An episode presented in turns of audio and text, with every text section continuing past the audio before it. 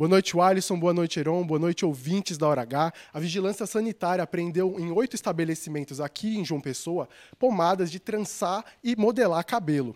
A ação foi promovida aqui pelo Ministério Público da Paraíba, com a Vigilância Sanitária do Estado e outros outros órgãos e entidades da Paraíba, como o Sindicato dos Farmacêuticos aqui de João Pessoa.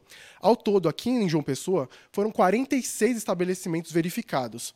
Até o momento, aqui na Paraíba, nenhuma reação grave ao uso dessa pomada aconteceu, diferente do que aconteceu em Recife, onde mais de 300 pessoas tiveram casos problemáticos com o uso da pomada, passando de ardência dos olhos, queimadura das córneas e até perda temporária da visão.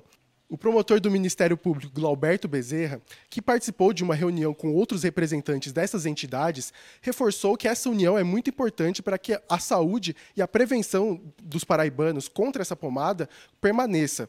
E também ressaltou que todas essas inspeções vão continuar aqui, aqui em João Pessoa.